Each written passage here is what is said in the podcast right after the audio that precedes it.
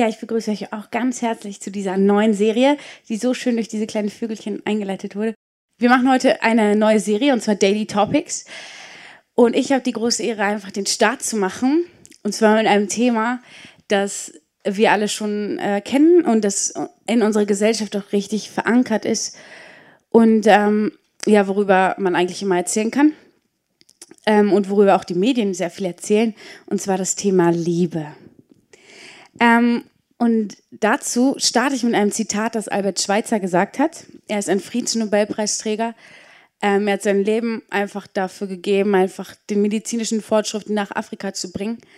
Und er hat gesagt, das einzig Wichtige im Leben sind die Spuren der Liebe, die wir hinterlassen, wenn wir gehen. Und in diesem Zitat steckt einfach drin, ey, okay, wir möchten alle, in uns drin ist der Wunsch einfach, wir wollen ein sinnvolles Leben führen, ein Leben, das Spuren hinterlässt aber auch ein Leben, das von Liebe geprägt ist. Wir wollen lieben, aber wir wollen auch geliebt werden. Und ähm, das genaue Thema leuchtet ja heute, wie können wir Gottes Liebe im Alltag leben? Und die Antwort steckt schon ein bisschen in der Frage drinne, weil ähm, es geht darum zu leben. Du kannst leben und deswegen kannst du Gottes Liebe leben. Und ich glaube, alle, die hier im Raum sitzen, die atmen noch hoffentlich und deswegen lebt ihr alle und deswegen könnt ihr auch alle Gottes Liebe leben. Und ähm, was interessant ist, wenn wir uns angucken, okay, was steckt denn drin in, ähm, in der Frage, wie kann ich Gottes Liebe im Alltag leben? Da steckt auch noch drin, ey, Gottes Liebe. Und auf diesen Punkt gehen wir genauer ein, weil in der Bibel steht, ähm, Gott ist die Liebe. Jetzt ist aber die Frage, okay, Gott ist die Liebe, aber wie sieht diese Liebe aus? Und wie kann diese Liebe konkret werden. Und irgendwie heute, also wenn man so über Liebe redet, dann wird es ganz oft mit Sex verwechselt und ganz oft wird Liebe und Sex einfach gleichgestellt. Aber eigentlich gibt es drei Arten von Liebe, die werden im Griechischen sehr genau unterschieden und das ist auch wichtig, um zu verstehen, wie Gottes Liebe ist. Und zwar gibt es einmal wirklich diese Liebe, die Sex ist, das ist die Eros-Liebe, das ist die Liebe, die einfach ähm, so ein bisschen triebgesteuert ist, die körperliche Liebe, aber auch die leidenschaftliche Liebe. Ähm, das zweite ist die Filia, das ist die freundschaftliche Liebe. Und ich denke, jeder von euch hat ein paar Freunde und deswegen merkt ihr, okay, ey, ich habe meine Freunde lieb und die Art von freundschaftlicher Liebe, das ist diese Filia-Liebe, die Liebe, die den anderen versteht und die auch auf der Anerkennung von dem anderen gründet. Und die letzte Art der Liebe ist die Agape-Liebe. Und das ist die Liebe, die von sich selbst wegguckt und auf den anderen schaut, die einfach das Wohl des anderen im Blick hat. Ähm, ja, die den Nächsten liebt, aber die auch ihre Feinde lieben kann. Und diese Liebe gibt sich selbst auf. Und von dieser Liebe reden wir auch, wenn wir sagen, dass Gott die Liebe ist. Das ist diese Agape-Liebe, diese göttliche Liebe. Und praktisch wird sie auch in der Bibel beschrieben. Und zwar, so viel bist du mir wert, dass ich Menschen und ganze Völker aufgebe, um dich am Leben zu erhalten. Diesen hohen Preis bezahle ich, weil ich dich liebe. Das Einzigartige an dieser Liebe ist, nicht wir haben Gott geliebt, sondern er hat uns seine Liebe geschenkt. Er gab uns seinen Sohn, der alle Schuld auf sich nahm, um uns von unserer Schuld frei zu sprechen. Das heißt, Gott ist bereit, alles für dich aufzugeben, einen sehr, sehr hohen Preis für dich zu bezahlen. Und das alles, weil er dich liebt. Er gibt nicht nur alles andere auf, sondern er gibt sich sogar selber auf. Denn Gott hat die Menschen so sehr geliebt, dass er seinen einzigen Sohn für sie hergab. Jeder, der an ihn glaubt, wird nicht zugrunde gehen, sondern das ewige Leben haben. Wisst ihr, was das bedeutet? Das bedeutet einfach, dass Gott uns zuerst geliebt hat, dass Gott uns geliebt hat, als wir ihn noch nicht kannten oder als ähm, unsere Eltern uns noch nicht mal geplant haben. Ähm, er liebt uns auch unabhängig von Forderungen oder Bedingungen. Also er sagt nicht, okay, ich liebe dich, wenn du jeden Sonntag in die Kirche gehst und fünfmal betest, oder ich liebe dich, weil du ähm, Geld in meine Kirche steckst oder weil du nett zu deinen Nachbarn bist, sondern er sagt einfach, ich liebe dich, Punkt. Und Gott, ähm, der braucht keine Gründe, um dich zu lieben. Er möchte dir einfach seine Liebe schenken. Und das ist was ganz Einzigartiges, weil das bedeutet, dass du nichts leisten musst, sondern dass du einfach sein darfst, wie du bist. Und gar nichts, was du tust oder was du denkst oder was du getan hast, ändert was an Gottes Liebe, sondern Gott liebt dich jeden Tag gleich. Und du kannst einfach ihn nicht dahin manipulieren, dass er dich mehr liebt oder weniger liebt.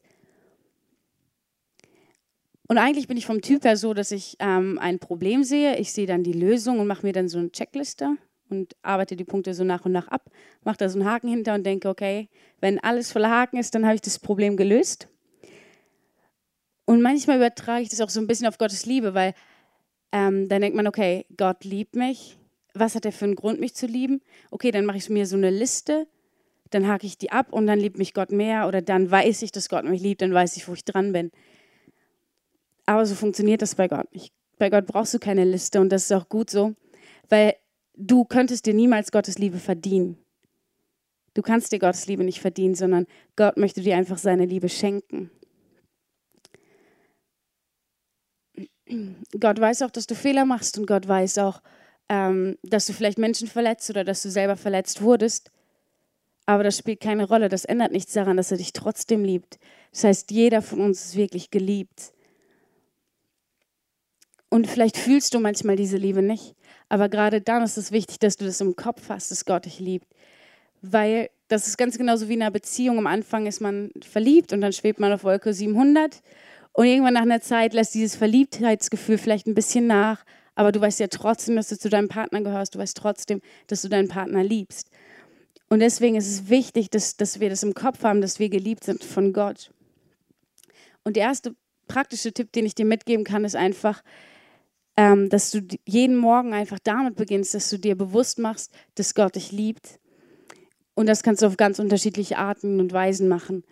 Vielleicht liest du in der Bibel, ähm, vielleicht machst du dir Worship-Musik an, vielleicht liest du ähm, einen Spruch, den du an den Spiegel schreibst, wo drauf steht, du bist geliebt. Ähm, oder vielleicht fährst du einfach mit dem Auto zur Arbeit und siehst die Natur und denkst, okay, wow, Gott ist echt groß und dieser Gott, der so groß ist, der liebt mich.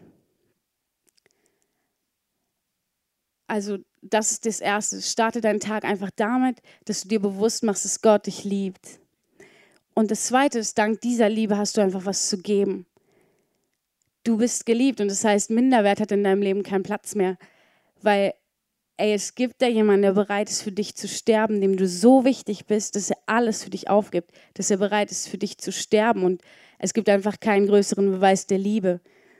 Und wenn jemand bereit ist, für dich zu sterben, was hast du für einen Grund, minderwertig zu sein? Du kannst einfach leben und sein, wie du bist, weil du nicht abhängig von der Meinung von anderen Menschen bist und du bist nicht davon abhängig, was andere über dich erzählen oder wie andere dich einschätzen, sondern du hast deinen Wert in Gott gefunden. Und weil Gott dich liebt, kannst du auch andere lieben. Meine Freunde, wenn uns Gott so sehr liebt, dann müssen wir einander lieben. Wir haben erfahren, was echt Liebe ist, was wirklich bedingungslose Liebe ist, was Liebe ist, die nicht an Forderungen gebunden ist, und diese Liebe, die können wir einfach weitergeben. Ähm, ich habe letztens ähm, ein Buch gelesen und da stand drin, dass Psychologen davon ausgehen, dass ähm, die meisten Ängste einfach antrainiert sind. Also wenn du Angst vom Zahnarzt hast, dann ist das nicht eine Angst, mit der du geboren wurdest, sondern wahrscheinlich hast du eine schlechte Erfahrung mit Zahnärzten gemacht oder deine Mutter hatte schon Angst vom Zahnarzt und hat dir das so ein bisschen weitergegeben. Und das sind einfach so Ängste, ähm, die hast du nach und nach entwickelt. Aber es gibt zwei Ängste, die, mit denen wird man geboren, die hat man von Anfang an. Und das erste ist, ähm, das fällt gerade bei Kindern auf, die haben Angst vor lauten Geräuschen. Damit werden sie geboren. Wenn du neben einem Kind klatscht, dann weint es, weil es sich erschreckt und weil es damit Angst hat. Und das zweite ist, jeder wird damit geboren, dass Angst hat, fallen gelassen zu werden. Das heißt, wenn wir ehrlich sind, dann haben wir Angst davor, dass unser Partner uns verlässt, weil er eine andere findet, eine jüngere, eine hübschere, keine Ahnung, was für eine. Oder dass wir im Job fallen gelassen werden, weil es Leute gibt, die einfach besser qualifiziert sind, die die moderneren Methoden kennen, ähm, die einfach bereit sind, mehr für ihren Job aufzugeben. Wir leben also quasi mit dieser Angst, dass wir fallen gelassen werden. Und das heißt, nicht nur du lebst damit, sondern auch alle Menschen um dich herum haben diese Angst. Und wir haben aber eine Liebe erlebt, die nicht aufhört und eine Liebe, die alle Grenzen überwinden kann. Und das ist ein Privileg. weil Gott wird uns nicht fallen lassen diese Liebe wird uns nicht fallen lassen. Und diese Liebe, die wir erlebt haben, die können wir einfach weitergeben. Jetzt ist die Frage, okay, wie kann man das praktisch machen? Wie kann man denn diese Liebe weitergeben und wie kann man diese Liebe beschreiben? Dazu gibt es in der Bibel auch eine wirklich gute Stelle, die das ganz genau beschreibt, wie diese Liebe aussehen soll und wie man diese Liebe praktisch leben kann. Liebe ist geduldig und freundlich. Sie ist nicht verbissen, sie prahlt nicht und schaut nicht auf andere herab. Liebe verletzt nicht den Anstand und sucht nicht den eigenen Vorteil. Sie lässt sich nicht reizen und ist nicht nachtragend. Sie freut sich nicht am Unrecht, sondern freut sich, wenn die Wahrheit siegt. Liebe ist immer bereit zu verzeihen, stets vertraut sie, sie verliert nie die Hoffnung und hält durch bis zum Ende. Die Liebe wird niemals vergehen. Und in diesen Versen steckt so viel drin, weil das bedeutet, das ist einfach eine Liebe, die bereit ist, sich selbst aufzugeben. Eine Liebe, die den anderen höher stellt. Eine Liebe, die verzeihen kann, wenn man sich gestritten hat. Eine Liebe, die einfach geduldig ist, auch wenn Leute zum hunderttausendsten Mal die gleiche Frage stellen. Die sich nicht in den Mittelpunkt rücken muss, sondern die bereit ist, zurückzutreten und anderen den Vortritt zu lassen. Und diese Liebe kannst du leben, indem du einfach da bist, wo du gerade bist, indem du in deinem Umfeld bist und ähm, dir einfach bewusst machst, dass Gott dich liebt. Als wir klein waren, sind meine Eltern oft mit uns nach Moldawien gefahren. Die hatten da einen befreundeten Pastor und ähm, die Gemeinde von ihm, die haben immer so eine Kinderfreizeit gemacht. Also für Kinder aus deren Umgebung, die aus sehr ärmlichen Verhältnissen kommen, die teilweise mit Behinderung gekommen sind und ähm, ja, die medizinische Versorgung dort ist nicht so gut. Das heißt, ähm, wenn du eine Behinderung hast, dann ist es quasi ja so ein Stück weit ein Todesurteil, weil sich kaum einer um dich kümmern wird. Und diese Kinder haben keine Hoffnung, aber wir sind da hingegangen und wir wollten denen Hoffnung machen.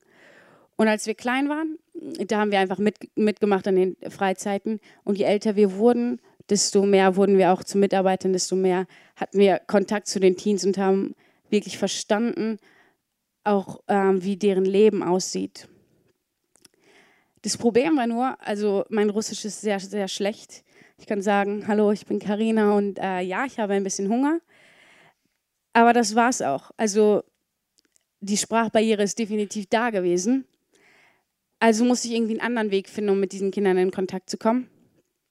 Und dann habe ich einfach mit denen gespielt, mit denen gelacht, die mal in den Arm genommen ähm, mich irgendwie mit Händen und Füßen verständigt. Und ein, einmal ähm, saßen wir abends in der Kirche und dann kam ein Mädchen zu mir, war am Wein und hat angefangen, mir ihre Geschichte zu erzählen. Das, was in ihrem Leben passiert ist. Und mich hat das so überrascht, weil ähm, sie wusste ganz genau, ich spreche kein Russisch. Aber trotzdem war es ihr wichtig, sich mitzuteilen. Trotzdem war es ihr wichtig, zu erzählen, was sie beschäftigt. Und ich habe gar nichts Besonderes gemacht. Ähm, ich war einfach nur für sie da. Und dieses Mädchen hat sich in dem Moment angenommen gefühlt und geborgen gefühlt. Und deswegen hatte sie das Gefühl, dass sie sein darf. Und deswegen hat sie angefangen zu erzählen. Und ich denke, es gibt ganz, ganz viele Menschen in deinem Umfeld. Und wenn du anfängst und einfach deine Augen aufmachst und dir dein Umfeld genau anguckst, wenn du dir bewusst machst, welche Menschen in deinem Umfeld sind, dann kannst du dort einen Unterschied machen. Vielleicht ähm, reicht es einfach, wenn du Menschen anlächelst. Vielleicht ist es dran, dass du sie umarmst. Vielleicht kannst du sie ermutigen. Vielleicht kannst du ihnen auch einfach die Hand reichen oder einfach ein offenes Ohr für sie haben. Aber ich glaube einfach, dass du in deinem Umfeld einen Unterschied machen kannst. Was du auch machen kannst, ist, du kannst den Menschen einfach in die Augen schauen. Weil ich habe gemerkt, dass verliert immer mehr an Wert ist, wenn man sich begrüßt oder wenn man miteinander redet, dass man sich wirklich in die Augen schaut. Und die Augen sind der Spiegel der Seele. Das heißt, wenn du Menschen in die Augen schaust, dann zeigst du ihnen, ey, okay, ich nehme dich wahr und du bist wichtig und ich bin wirklich daran interessiert, wie es dir geht. Als dieses Mädchen mir die Geschichte erzählt hat, da war ich so berührt davon, dass die bereit war, sich verletzlich zu machen, obwohl sie wusste, dass ich ihr nicht helfen kann und dass ich sie vielleicht noch nicht mal richtig verstehe. Und das hat mich einfach motiviert, weiterzumachen, weil mir, mir hat es wahrscheinlich mehr gebracht als ihr, weil mich hat es so mit Freude erfüllt, dass dieses Mädchen einfach einen Schritt gemacht hat. Und es hat mich auch motiviert, einfach weiterzumachen und mit offenen Augen ähm, mir auch die anderen Kinder anzugucken und gucken, hey, okay, was kann ich machen, damit es denen besser geht. Und du musst nicht viele Worte gebrauchen. Du musst manchmal nichts sagen. Also ich konnte auf Russisch nichts sagen. Aber du kannst einfach so leben, dass Menschen anfangen, Fragen zu stellen. Und dadurch kannst du einen Unterschied machen. Weil wenn du, wenn die Menschen Fragen stellen wollen und wenn du mit offenen Augen durch dein Umfeld gehst, dann nimmst du Menschen wahr und in dem Moment liebst du sie. Nun aber bleiben Glaube, Hoffnung und Liebe. Die Liebe aber ist das Größte. Du kannst in ganz kleinen Steps vorwärts gehen, aber das Wichtige ist, dass du in Bewegung bleibst. Du kannst dir erst einfach nur dein Umfeld angucken, die Menschen dir vor Augen führen, die du in deinem Umfeld hast. Und dir einfach auch bewusst machen, jeden Tag neu, dass Gott an deiner Seite ist und dass Gott dich liebt. Und wenn du mutig bist, dann kannst du beten, dass Gott dir Menschen schickt, denen du seine Liebe zeigen kannst.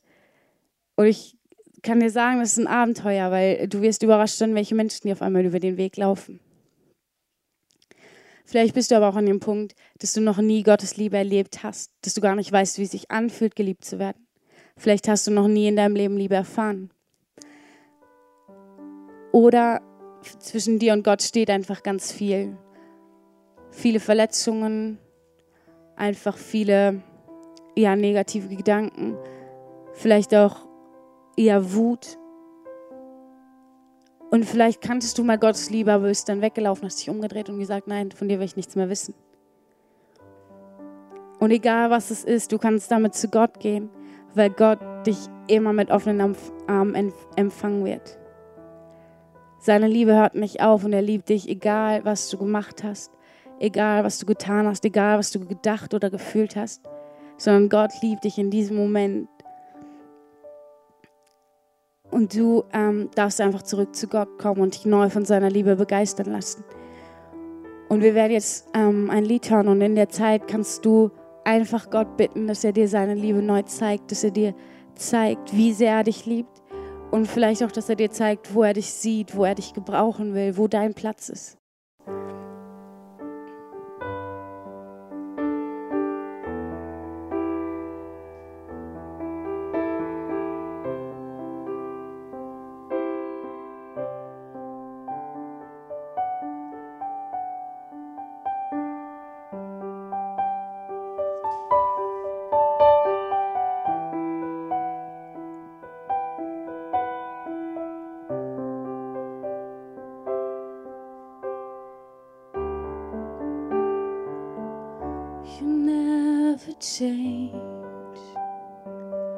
You are the God you say you are when I'm afraid. You come and still my beating heart. You stay the same when hope is just a distant thought. You take my pain. and you lead me to the cross. What love is this that you gave your life for me? Who made a way for me to know you? And I confess you're all.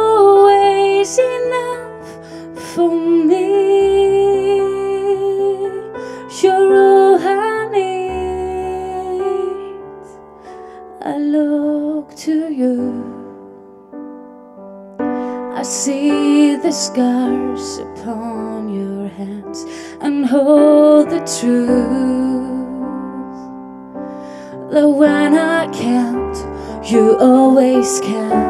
I'm standing here beneath the shadow of the cross. I'm overwhelmed that I keep finding open arms.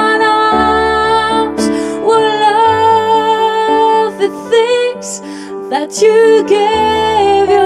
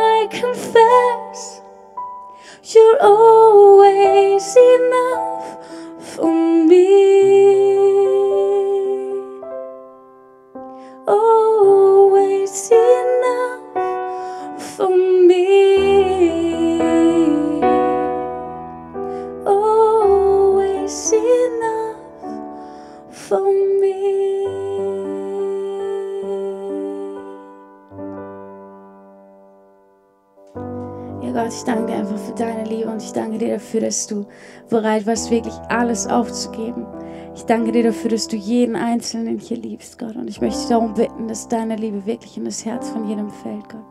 Ich möchte darum bitten, dass du unsere Herzen aufmachst, damit wir uns wieder lieben lassen, damit wir uns von dir lieben lassen, Gott. Und ich möchte dich darum bitten, dass du uns wirklich deine Liebe immer wieder zeigst und dass du immer wieder neue Wege findest, um uns deine Liebe zu zeigen, Gott. Und ich möchte dich darum bitten, dass jeder von, von uns hier einfach heute erfährt, dass wir wertvoll sind, dass wir geliebt sind von dir, Gott. Und ich möchte dich darum bitten, dass wir das einfach nicht aus dem Blick verlieren, sondern dass wir uns immer wieder neu von dir füllen lassen, von deiner Liebe füllen lassen, Gott.